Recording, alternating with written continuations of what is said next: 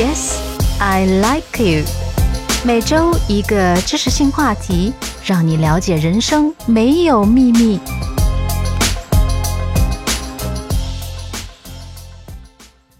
大家好，这里是蓝色星期天电台，我是小卓。这一期啊，我们来聊一聊鬼谷子谋略当中的沟通艺术。一点浅见，不讲实力哈，可能有点理论，但是呢，理论是实践的基础。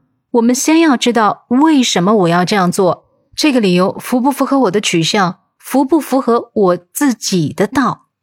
嗯，我们先来看鬼谷子的这一句：“非独忠信仁义也，忠正而已。”哎呀，这个如果不写出来，有点不好理解哈。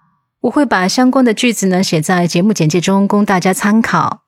这句话的意思啊，是不是只拿忠信仁义来判断一个人或者是一件事？只要合乎中正之道就可以了。这个理念是与中华民族崇尚的阴阳融合的智慧不谋而合的。您看哈，从伏羲画八卦到周文王演周易。即使古代没有现代这样畅通无阻的知识传媒，或者有些书籍呢，只有帝王贵胄才有机会学习，但这代代相传，不管明传暗传，早就渗透到中国人的基因里了，对不对？那么，鬼谷子认为啊，谋略的最高境界不在阳谋或阴谋，而在于中正调和。圣人和智者们也大都遵从。知其白，守其黑的行为准则，白就代表刚刚提到的忠、信、仁、义等阳之道，黑代表隐秘藏匿之道。也就是说啊，你想要建功立业，一方面要知晓履行阳光道义，另一方面呢，要守住密谋之机，将正和鬼两者完美结合，达到一种中正圆融的境界。这样我们就距成功不太远了。从大的国际邦交、中的团队较量到小的人际交往，道理都是相通的。然后你会发现，从理论到实际其实是有一定的距离的。从知道到达到这个过程是需要我们不停的循环往复的学习和应用的。当你学富五车要下山了，要出关了。该如何把你的这个满腹经纶，还有那一箩筐的谋略或者策略运用到实际工作和生活当中呢？该如何踏出第一步呢？有些朋友说了一回到具体事情当中啊，自己又打回原形，该说什么还说什么，该做什么还做什么。确实哈，秉性使然嘛，很难一下子打破自己固有的思维模式和接人待物的方式。那么这里啊。我建议你可以使用那个地球人都知道的方式，三思而后行，或者文绉绉一点，就是贵人语迟。反应之前啊，一定要先定一定自己的神，想一想自己怎样反应比较合适。还有一个方法就是，你可以从新遇到的人、新遇到的事情开始应用，比如你今天刚认识一个人。你该做的第一步是什么？先去观察他，揣摩他的心思，剖析他展露的人性，先做到读人识人。那么这个时候，你肯定少不了要与人做相关的沟通、说服、谈判等行为，这些就是实战了。我们时常说的“见人说人话，见鬼说鬼话，不人不鬼不说话”。可以从鬼谷子的九种沟通之法中一窥得见，其核心其实就是因人制宜。不同的人啊，有不同的相适宜的方法去对付。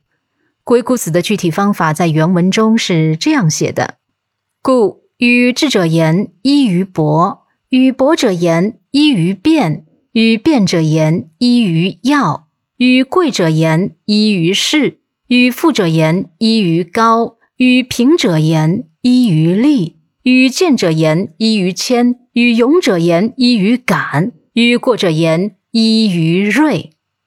大家也可以在网络上查一下这段话，因为呢，对古文的理解会有差异。我比较偏向的解释呢是：和聪慧的人说话呀，要凭借知识渊博；那和知识渊博的人讲话呢，是要依靠辩。这里啊写的是辨别的辨，但它也是通这个争辩的辩的，所以可以理解为有能力辨析对方的话，并与之辩论。而与能言善辩者说话，是需要懂得抓住重点要点，而不是被缠绕于对辩当中。那么跟尊贵的人说话呀，不能毫无气势，地位不如人矮三分可不行。然后和富有的人说话，依靠的是你的雅致高洁来取得对方的另眼相看；而和贫困的人说话，要讲究实际利益，因为他们的刚需还没有实现呀，对吧？那与地位不如你的人说话呢，要注意谦和，这是笼络人心。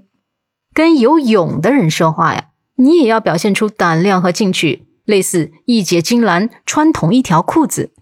跟有过错的人说话呀，要敏锐谨慎，也就是啊，不要傻乎乎的哪壶不开提哪壶，碰触了他的伤疤。这九句话呀，就是鬼谷子总结的沟通艺术，告诉我们说话要因人而异，因时制宜。但是实施这些不同的技术之前，我们得先看清楚对方是人还是鬼，也就是先要辨别人。这在鬼谷子的《揣》和《魔》这两篇中呢有重点论述。如果我们把人和鬼分别比喻成小白兔和老狐狸，那么很显然，对于小白兔，我们揣测其内心轻而易举，可以看到内心和外在表现的一致；而对于老狐狸，我们很可能会犯难，有些束手无策，要么无从揣测。要么通过外在表现出来的信息与他内在的实情不符，那么揣摩的魔术啊，就是专门对付这种人的。该怎么做呢？听众朋友们有兴趣啊，可以先行网络搜索一下，看看都讲了什么，或者下次有机会我和大家来分享。我相信啊，每个人都渴望拥有读人识人的本事，都想要拨云见日，洞若观火。那不善于和人打交道的朋友们呀，可以先记住这一期的九条，去试一试实际运用，看看有没有不同于以往的成效。小卓呢是很提倡探索进取、学以致用的，也希望朋友们能够比较励志，个个都有独当多面的本领。好了，今天的内容就到这里，我们下期节目见。有什么疑惑，可以在评论区留言或者私信我，小卓一定知无不言，言无不尽。祝大家周末愉快，一切安好。